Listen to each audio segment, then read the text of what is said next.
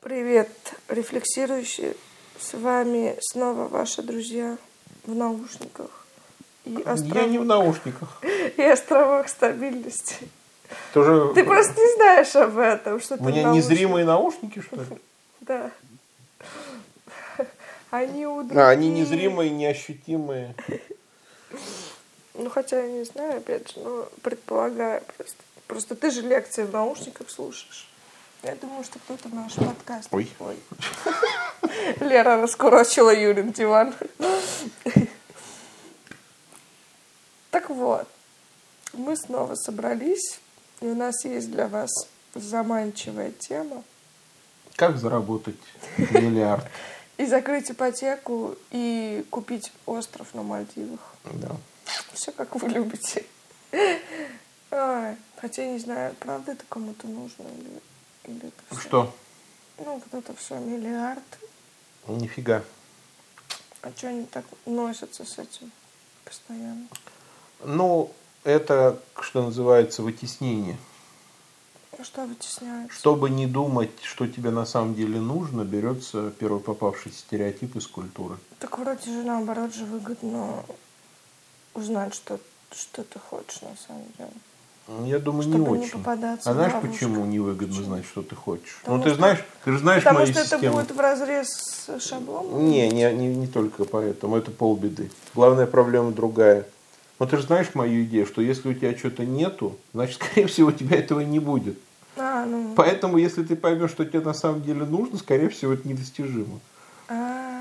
И поэтому у тебя будет А фрустрация. Но она у себе- тебя так и так будет, в любом Но так, случае. когда я мечтаю о Мальдивах, то это не так страшно. Думаешь, о, ну, ты как бы самообманываешься. Я Думаешь, думаю, ну, знаешь, многие э, же тут- живут без Тут этого. еще, знаешь, есть какой момент, что вот эти мечты в культуре, они нарочно немножко дебильными придумываются.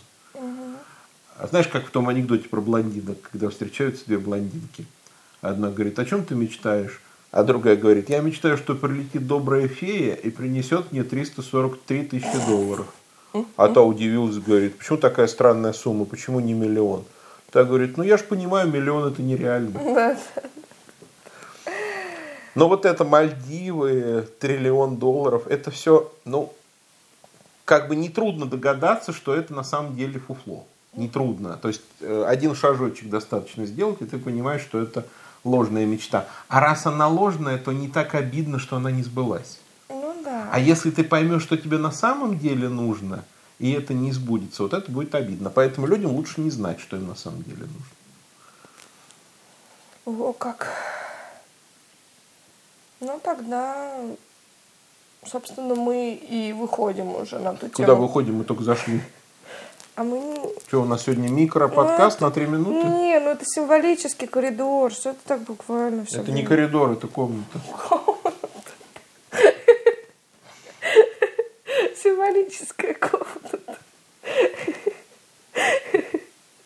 Символический диван, с которого мы встаем. Или сидим, ну и так далее. А, Потому что вот мы еще недавно были на спектакле Джек а, в Тюзе в Волгограде. Ну, это такая внешняя постановка, а, типичная современная бесконфликтная постановка э, с счастливым началом, счастливым серединой, счастливым концом, ну, плюс-минус. То есть все там э, такое благополучно. Ну, кстати Не- говоря, небольшие, Это тоже характерный момент. небольшие там нотки э, лиризма и каких-то... Что даже, видишь, драматургия современная и та уходит от развития, от движения. А какое-то топтание на месте больше. Ну вот, да. И Вот поскольку- Традиционная модель, мы же, по-моему, разбирали как-то, да, почему традиционная модель возникла в драматургии. Потому что нельзя оставить человека э, без надежды. И поэтому конец пьесы должен быть хорошим. Но раньше считалось, что пьеса не может стоять на месте. И если э, конец пьесы хороший, то одно из двух. Либо хорошее начало, э, плохая Середина. середина, хороший конец. Да. Э, Либо, либо плохое начало. плохое начало и плохой и хороший конец. Одно из двух. Значит, соответственно, либо кольцевая композиция, либо линейная композиция. Но так, чтобы и начало, середина и конец мало друг от друга отличались, как-то раньше было так не принято писать. А сейчас нормально. Ну вот, и, собственно, уже даже здесь мы увидим эту проблему, о которой хотели поговорить. Но в сюжете, э, там был такой сюжет простой. Значит, начало показывается мать и дочь. А, дочь, ну, как мы понимаем, потеряла собаку, пуделя Джека. Ну и как-то очень сильно это переживает, э, драматизирует. Ну, мама не знает уже, что делать. Нового пуделя она не хочет. Другое животное не хочет, ничего не хочет, хочет Джека. А мать вспоминает, что, точнее, к, э, к ней подходит мужчина, пенсионер, приходит и говорит, вот я видел вашего Джека у магазина, там-то, там-то, но уже потом, спустя время, я не видел пока важного. И тут матери спустя некоторое время приходит гениальная идея, а давайте-ка мы ей скажем, что Джек это вы, ну, то есть это дедушка-пенсионер. Она когда-то в детстве, когда отец ушел, а, купили этого пуделя, и как-то там была какая-то присказка, что, мол, этот пудель может превращаться в людей в каких-то случаях. Нет, что он изначально человек, а, что он изначально который человек. превратился в собаку. А раз он превратился в собаку, значит, может и обратно. Да. Ну вот, соответственно, а пенсионер там и по возрасту подходил, потому что пудель старенький, э, пенсионер старенький, и даже внешне а, как мы... И они даже высчитали там эквивалент возраста, что да, один да. год человека за 9 лет Ну, ему 56, и как раз там что-то Ну вот. А, и, соответственно, конечно же, план срабатывает, они там, мать все ловко подстроила, дочь действительно поверила, что э, это ее Джек, все, мир, лад в семье, но в какой-то момент вдруг пенсионер решает найти отца. Он понимает, что мать еще его, все еще его любит. Там просто был еще один персонаж, э, который претендовал как бы на быть кем-то, я не знаю, а, быть партнером для матери, но она его так отвергла. Э, и выяснили, что еще есть какие-то чувства к бывшему. Вот. Пенсионер находит этого бывшего в какой-то клинике, и оказывается, отец э, тоже хотел вернуться, он украл эту собаку э, и хотел помочь ее как бы найти, спасти, тем самым, э, чтобы они его приняли в дом обратно.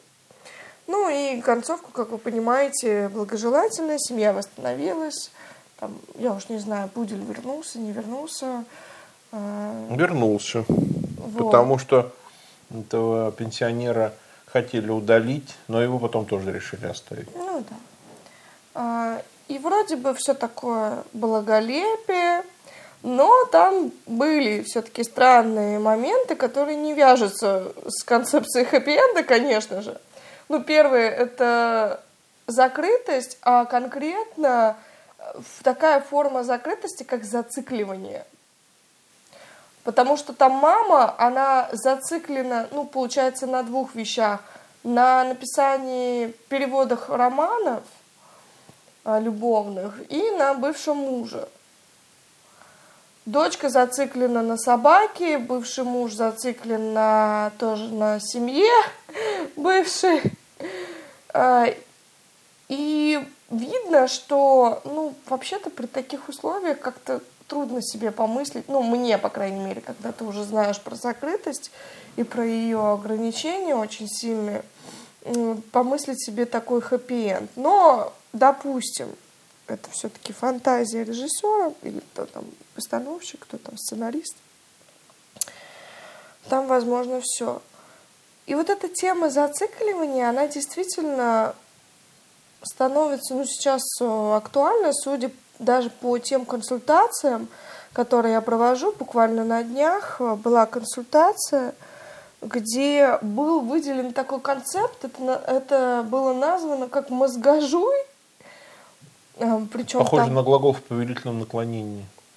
да, а, мозгожуй, но имеется, имелось в виду вот эта вот постоянная склонность людей, ну это не, не у всех такое есть, я предполагаю, хотя я думаю, что многие с этим сталкивались, точно хотя бы раз в жизни, постоянно, как мыслительную жвачку, крутить какую-то мысль. Ну вот мы говорили в подкасте про тревожность, что такое есть а, катастрофизация или а, какие-то моменты, которые ты часто прокручиваешь, и ты как бы топчешься на месте, действительно, на пороге на каком-то, и не можешь ни дальше пойти от этой мысли, не откинуть ее, не развить ее, не, не отрефлексировать, а гоняешь, гоняешь, гоняешь, и, и непонятно, в чем ее функционал. Ну вот мы разберемся с этим. Я когда-нибудь тебе рассказывал, э, какую я придумал штуку, чтобы перед сном отгонять назойливые мысли. Да ты засыпаешь за три секунды. Да, знаешь почему? Ну, у меня тоже иногда бывает, что какая-то мысль преследует Но меня. я засыпаю. Меня, кстати, муж все время поражался. Он говорит, как ты так засыпаешь, как хорек.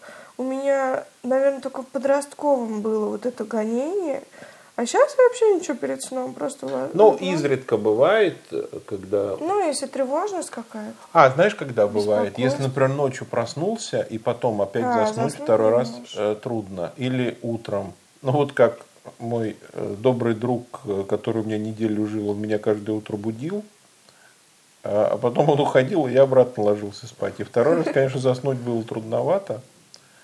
Э, И вот, значит, я что делаю? Я представляю себе вот такую штуку, типа наковальни или вешалки перевернутые. Вот так я руками показываю пытаюсь рассказать. Вот представь себе, что это такая деревянная палка, выгнутая немножко кверху. И любая мысль, которая приходит в голову, я себе представляю себе, что это э, такое кольцо, а мысль написана на кольце. Ну, например, я засыпаю, мне приходит в голову мысль там, про театр. Вот, я представляю себе, что на кольце написано театр, и оно так сверху падает, хоп, и надевается на это. На эту конструкцию. Ну, я правильно понимаю, что типа можно как пирамидки детские Да, да, да, но только перевернутая. Ну, да. Вот. И она так вот раз надевается, а потом я как бы незримо так ее пальчиком подталкиваю, она соскальзывает и падает вниз. Следующая мысль. Я представляю себе, что она с другого конца надевается. Так, хоп, упала, наделась. Я понятно объясняю вообще? Ну, Нет? честно говоря, не очень, потому что это же тоже мысль. Что мысль? Ну, вот эта конструкция, точнее, образ. Это образ, да. Образ. Образ и мысль разные вещи, потому что мысль вербально выражена. Ну, а образ, хочешь сказать, не такой тревожный? А образ вообще не тревожный. Образ не может быть тревожным. Образ тревожен только в соединении с какой-то мыслью, то есть э, с вербальной конструкцией. Э, Но тут дело даже не в тревожности, а в том, как э, от- отогнать эти мысли. Неважно, тревожные они, радостные, Это какие чуть сложно угодно. придумал, у меня все проще. Но у тебя само происходит, видимо. А Ну если да, само не происходит, если, то вообще эта штука помогает, потому что вот они так падают, ну, то как бы ты их сам сталкиваешь, они падают, и где-то минут пять, и психика, видимо, устает. Ну, а какой смысл производить э, мысли, если они не учитываются? И э, как бы ты их сливаешь, скидываешь. э, Где-то обычно минут пять хватает и все. Но это так радикальный вариант, как вообще мысли из головы выгнать, любые ненужные, потому что речь же идет о чем? Есть мысли нужные и ненужные. Нужные мысли это которые ты сам делаешь, сам производишь их, потому что нужны для какой-то цели. Например, ты пишешь статью или там готовишь лекцию, Да, да. или перед тобой какая-то задача. Ну да, но есть автоматизмы, вот, автоматизмы, я думаю, в идеале лучше их вообще вычистить из башки. Зачем они там нужны? Они же занимают там кучу места. И вот есть такой способ, когда нужно вообще очистить голову, но это не всегда подходит, потому что иногда голову не нужно совсем очищать, а нужно что-то оставить и что-то убрать. И вот для того, чтобы э, убрать ненужные мысли, э, а оставить только нужные, ну какой следующий способ? Следующий способ это поддаться какому-то внешнему регулятору. Потому что вся вот эта хрень в голове, она происходит от спонтанности. От того, что мысли сами порождаются. Э, если ты сам не умеешь этим по какой-то причине управлять, ну, как сейчас модно говорить, ты не в ресурсе, допустим. У тебя не хватает нам волевого или интеллектуального сейчас напряжения для того, чтобы урегулировать всю эту ситуацию в голове и выйти вот из этих циклов, в которые ты попал. А нужно довериться кому-то, какому-то внешнему началу. Ну, например, побеседовать с кем-то.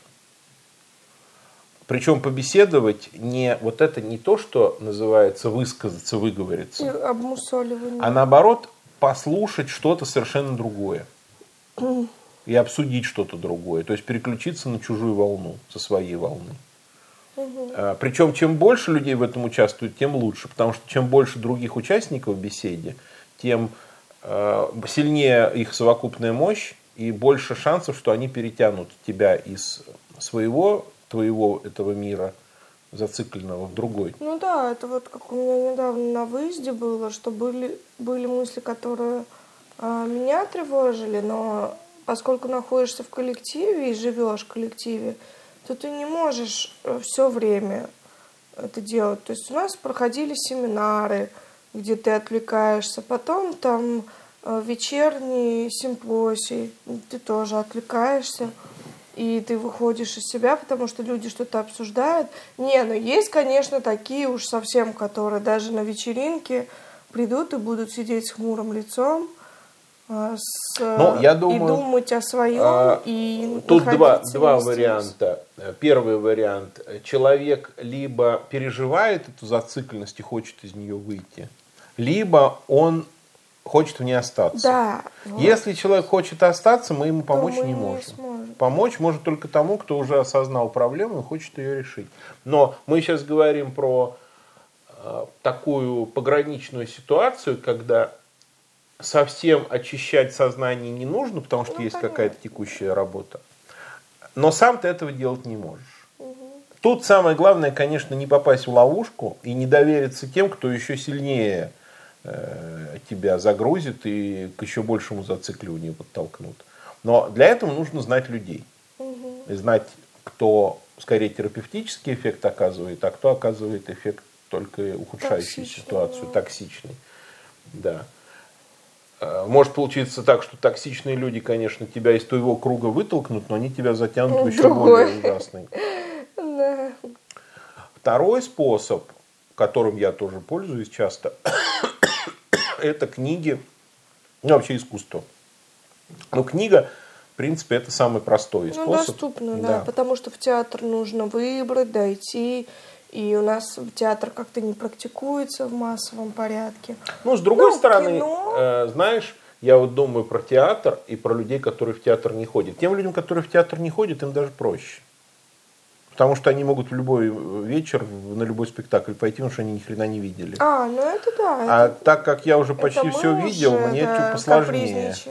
И я очень на немногие спектакли готов идти второй раз.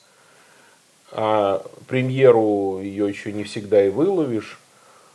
Ну, сейчас вообще с театрами трудности, даже билеты. Но, с другой стороны, спонтанно. есть паллиативная форма – это фильмы, особенно сериалы. Вот почему люди, я думаю, любят смотреть сериалы. Они совершенно правильно делают, что они их смотрят.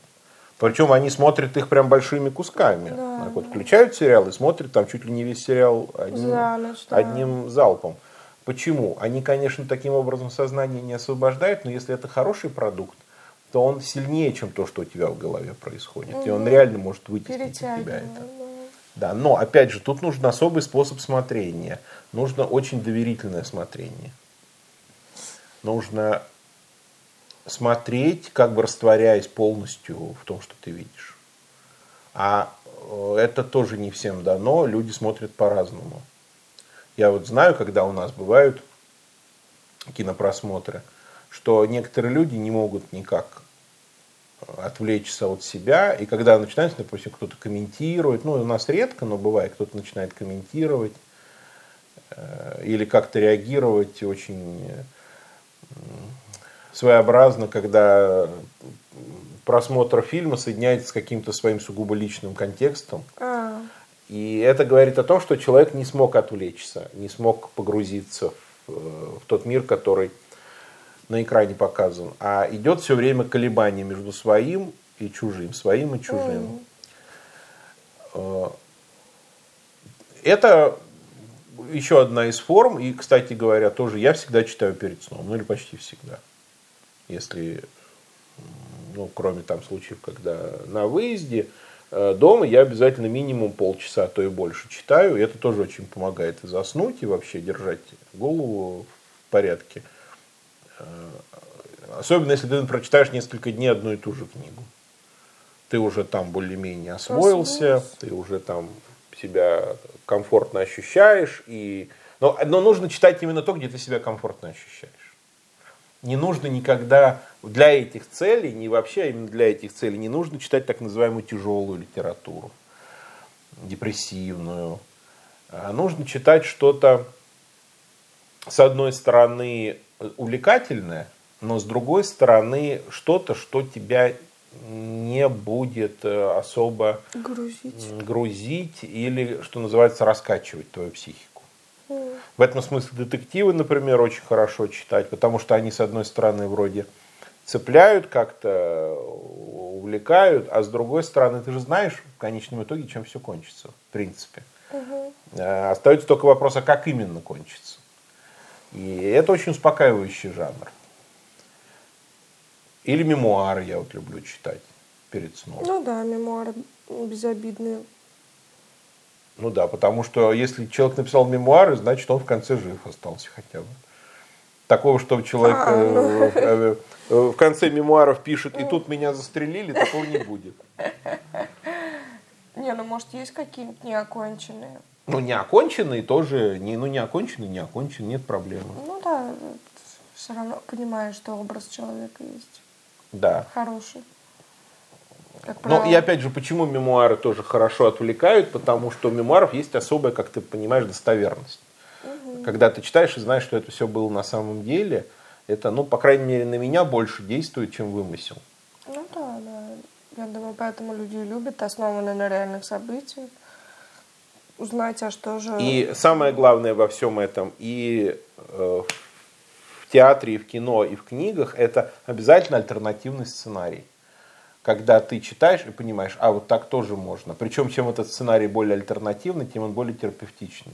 Угу. Вот я читал несколько дней э, романы американской писательницы Перл Бак о Китае.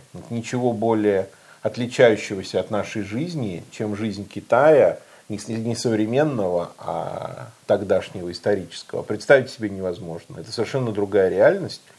И поэтому, с одной стороны, это интригует и завораживает, а с другой стороны, это успокаивает, что какие-то текущие дела и проблемы э, воспринимаются на дистанции.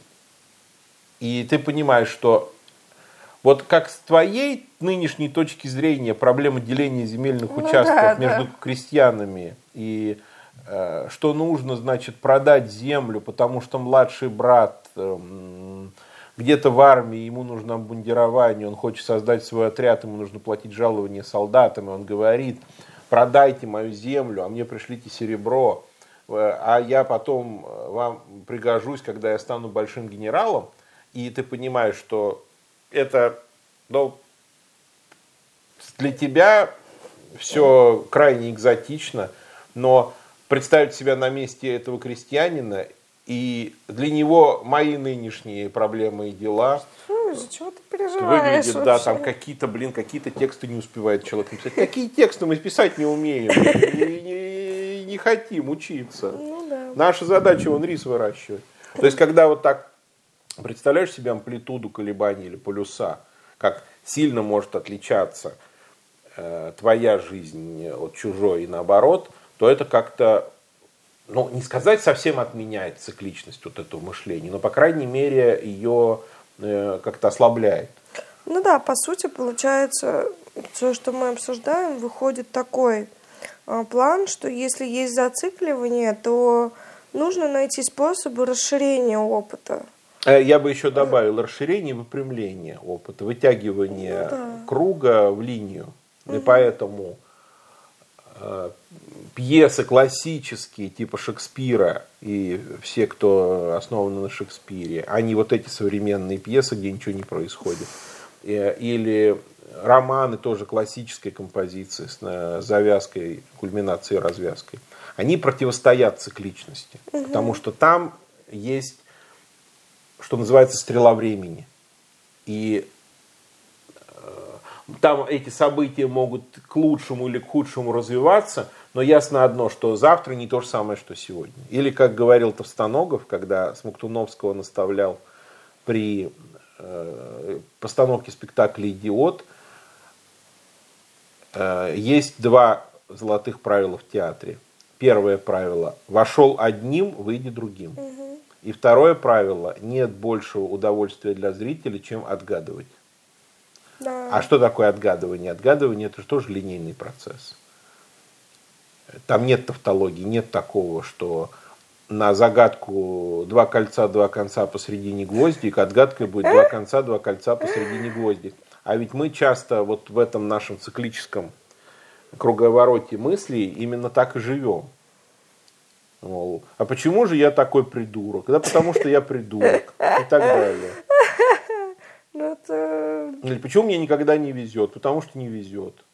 Ну да, у меня родители не такие. А почему они не такие? Ну, потому что не такие. Ну и, конечно, самый продвинутый уровень, это пока мы говорили про простые вещи, э, про обычную беседу, про обычное чтение, про обычный кино или театральный просмотр. А самый продвинутый уровень, это когда ты размыкаешь замкнутый круг в сознании через анализ и через э, управление собственными мыслями. Э, например, когда ты себе задаешь вопрос, вот сегодня тоже у нас было занятие. Кстати, я тут ремарку да. сделаю, потому что вот на консультации была какая-то странная вещь. Э, э, насколько я поняла из речи клиентка, то есть она ходила там, допустим, к психоаналитику, и я так понимаю, что он не помог. Ну, не то, что он был обязан или еще что-то, но я имею в каком смысле не помог, а в том смысле, что там произошла, видимо, какая-то ошибка, анализ перепутали тоже с зацикливанием. Ну, или, может, клиентка, конечно, перепутала, но, по крайней мере, э, по идее, анализ это все-таки выход на новую идею. Всегда, ну, по крайней мере, при хорошем анализе э, будет выход, ну, какая-то дана новая э, идея, новый концепт, который, собственно, и э, выбрасывает тебя из этого круга порочного. Но если это не происходит, и не происходит, например, долго, то тут вопрос, к себе или к тому, Ну вот я предлагаю простой способ. Анализом вы занимаетесь или нет? Конечно, лучше это все делать в беседе с кем-то, с психоаналитиком. Ну, наверное, нежелательно с психоаналитиком. Знаешь почему? Потому что у психоаналитиков у них у самих слишком определенный коридор. Ну, как да. правило, они клонят всегда в какую-то одну и ту же сторону. Даль. А тут видишь проблема в чем? Что если ты, например, клонишь к тому, что э, у пациента проблемы с либидо, или Эдипов комплекс, или что-нибудь там такое, то что ты будешь делать, когда туда уже пришел, в эту точку? Угу. То есть вы триумфально выяснили, да, что у пациента там нереализованные сексуальные желания. И, ну, с точки зрения психоанализа, я так понимаю, все, дело сделано.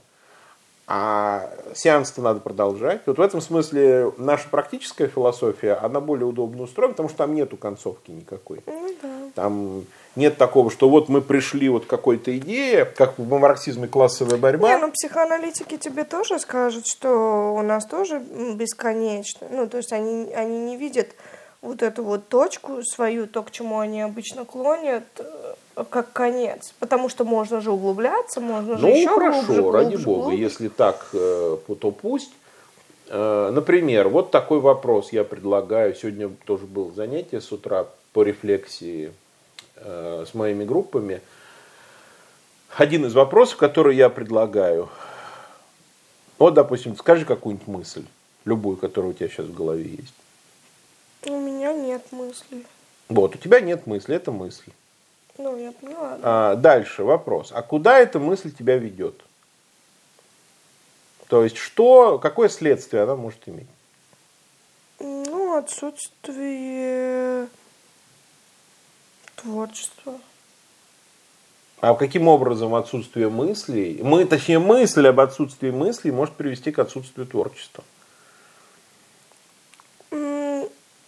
Ну, что не порождаются какие-то идеи и тревога, может быть, из-за этого. И я трачу время на тревогу, а не на то, чтобы... А, то есть следствием будет не отсутствие творчества, а тревога по поводу отсутствия ну, творчества. тревога, да. Потому что первый вариант мне непонятен. А, из того, что у меня нет мыслей, из мысли, что у меня нет мыслей, не следует отсутствие творчества. Потому что я могу сказать, ну, у меня нет мыслей, я сейчас придумаю. Ну, понятно. Да, то есть вроде индифферентно. Но у меня нет мыслей одно из двух. Либо их и дальше не будет, либо они появятся. А вот тревога, да, может скорее более логичной. А, а чего же их у меня нет-то? Может, ну, да. со мной что-то не, не так, так, а может быть, их и не будет. И да, может нарастать тревожность. Следовательно, а, и дальше я что предлагаю всегда, вот до дополнения к этому. Да, допустим, эта мысль ведет меня к тревоге. Или, как мы сегодня обсуждали, один из кейсов, эта мысль ведет меня к сомнениям. Я предлагаю задать вопрос. Тревога в данном случае это хорошо или плохо? Сомнение это скорее, скорее полезно или скорее вредно? Например, вот мы долго сегодня это обсуждали и пришли к выводу, что в сумме сомнения скорее более полезны, чем их отсутствие. Потому что сомнения ведут к развитию. А отсутствие сомнений ведет к стагнации. Угу. Следовательно, мысль, которая ведет к сомнениям, она скорее полезна. Вот. А если мысль, что у тебя нет мысли, ведет к тревоге. Ну, это скорее не полезно. Скорее не полезно, скорее вредно. Следовательно, эту мысль лучше не думать. Ну да. Или слушайте наш подкаст про как сформулировать принципы. А, как мы там говорим? Отбрось. Ну да, это у этикета. Отбрось эту мысль. Опять же, отбрось эту мысль не значит, что она сразу пропадет.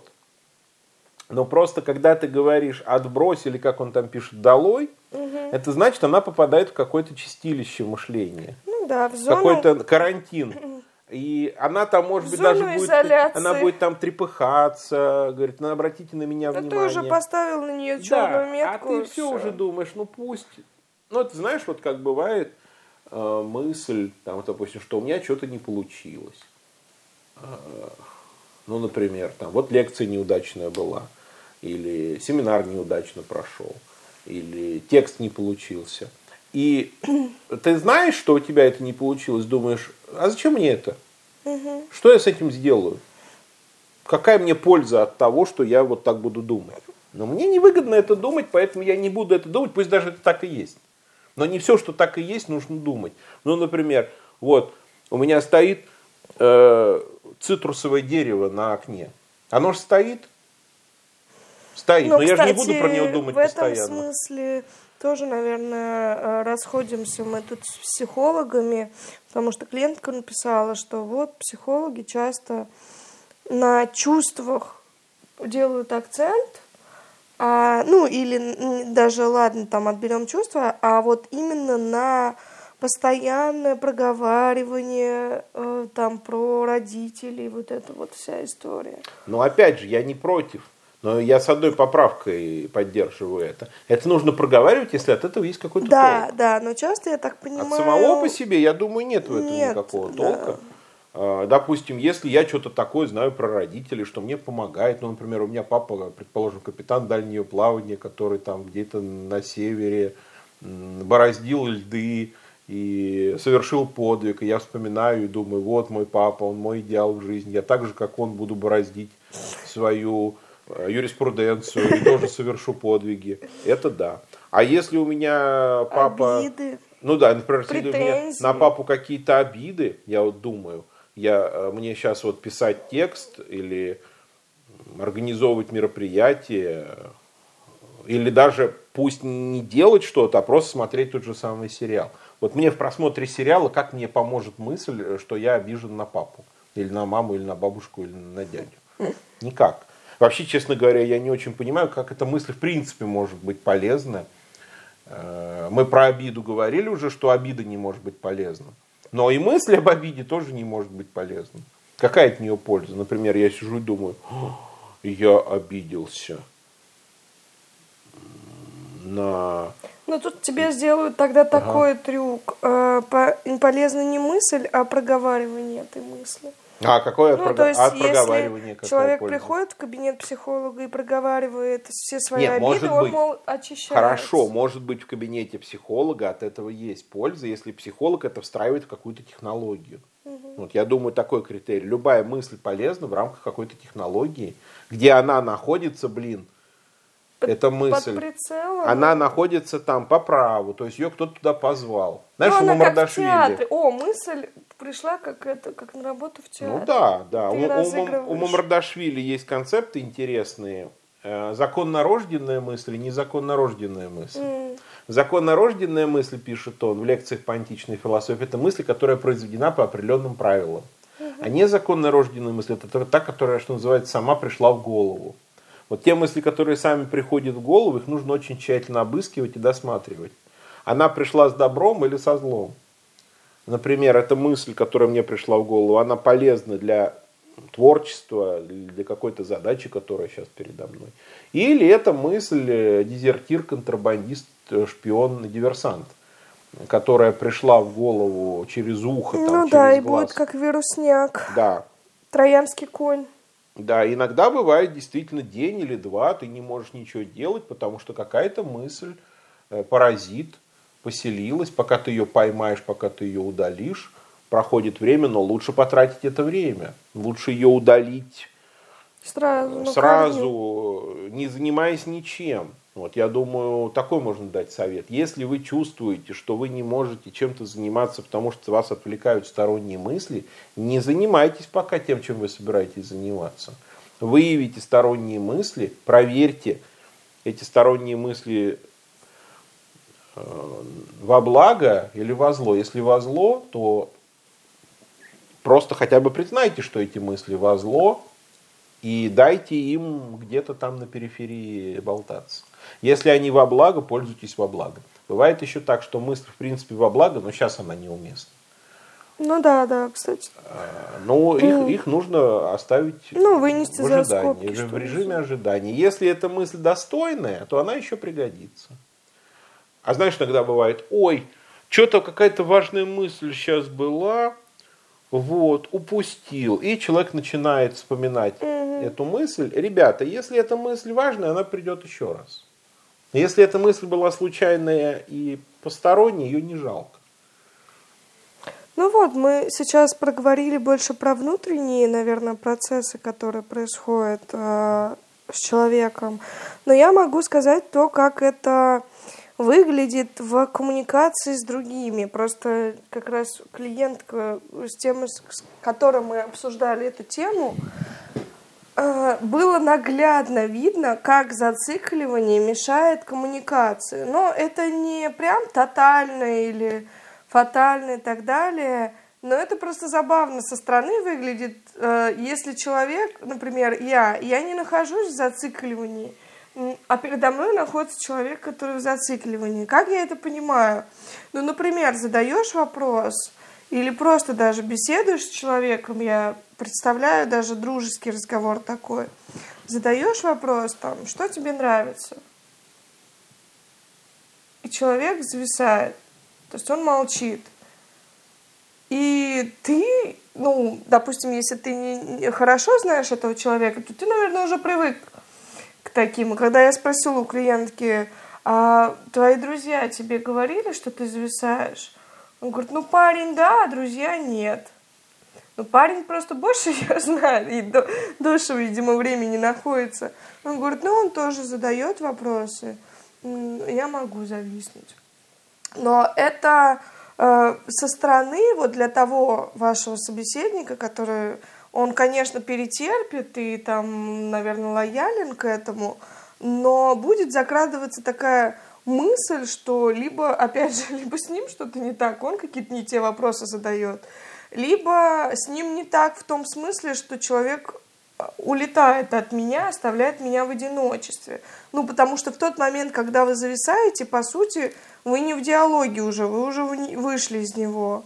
И получается ч- ваш собеседник как будто бы ловит призрака какого-то, который еще, летает по комнате. есть еще один момент, что если ваш собеседник зависает, то, может быть, вы тоже зависаете.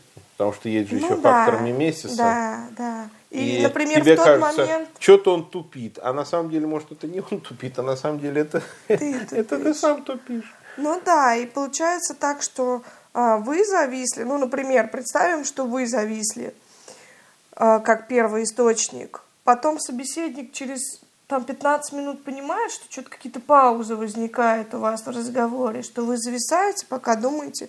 Он в это время начинает э, смотреть инстаграмчик. Да ты что, люди так делают, это же кошмар. Давай их дисквалифицируем. Давай у них отнимем диплом собеседника. Ой, не, Юра, тогда боюсь совсем все Сейчас же выдают диплом Статистика. собеседника? Да, конечно. Надо аннулировать. Вы- Переаттестацию провести. Я представляю статистика, знаешь, по коронавирусу. Плюс 35 тысяч аннулированных дипломов в день. Потом плюс 55 тысяч аннулированных собеседников. Статистика. А, Как там корона Ро- Ро- Российской империи? Статистика по короне. А это не знаю, что должно быть. Какой символ вообще диалога? М, Микрофон. Вот. Микрофон Э, Российской империи. Золотой микрофон. А, так вот, и да, и человек, потом вы уже видите, что он в телефончике, вы злитесь на него, что он вам недостаточно внимания уделяет. Ну и вот так все, слово за слово, и вы уже в ссоре. Или вообще уже не общаетесь, в следующий раз думаете, да что с ним общаться, он в телефоне постоянно. А он думает, да что с ней общаться, она зависает постоянно. Давай лучше сериальчик посмотрим. Ну и вот так распадаются браки. Ой. Ну или пары. Ну или не распадаются, а становятся отчужденными а и живут как соседи. Так что, друзья, зацикливание, конечно, вещь интересная, если ее исследовать. Но Я бы если... сказал вот так, цикличность вещь интересная, а зацикливания нет. Ну да, цикличность. Это знаешь, как игра и заигрывание. Э, Находиться в цикле неплохо, но если ты только в цикле находишься и ничего за пределами этого цикла не видишь, то ты уже не столь интересен. Знаешь, как бывает. Ну да, становишься жертвой. Человека цикла. год не видел или два года не видел, э, встречаешься с ним, а у него все то же самое. Да. одни и И те ты же уже можешь проблемы. предсказать сам. Ну, день сурка, по сути, об да, да, этом. да. Вот, кстати, день сурка, я, правда, честно забыла, э, как он вышел из зацикливания, что-то там произошло. А там через диалог произошло, А, потому через что диалог, ага. а, он же там Вот никого не хороший замечал. пример, ребят, пересмотрите после нашего подкаста, у кого есть желание. Пример зацикливания и выход из зацикливания. Но там, конечно, выход зацикливания показан очень сложным, но, может быть, он и есть очень сложный, правда, я Ну, не я знаю, может, думаю, это нам что кажется, что так, что все так просто. Но там главная идея такая, что через другого это происходит. Я думаю, что это сложно, что называется, в первый раз. Ну, или когда ты э, ни разу этого не делал и не знаешь, как бы, механизм. О, давай У напоследок анекдот. Давай. Э, Сегодня тоже вспоминал по поводу рефлексии, когда мне сказали, что рефлексия это сложно, я вспомнил анекдот. Изготовили машину для стрижки. Такая вот огромная бандура железная, и в ней дырки круглые вставляешь голову, и машина тебя стрижет. И кто-то говорит, стоп, а как же а, дырки-то у вас одинаковой величины, а головы-то у всех разного размера и формы. А ему говорят, да это только первый раз.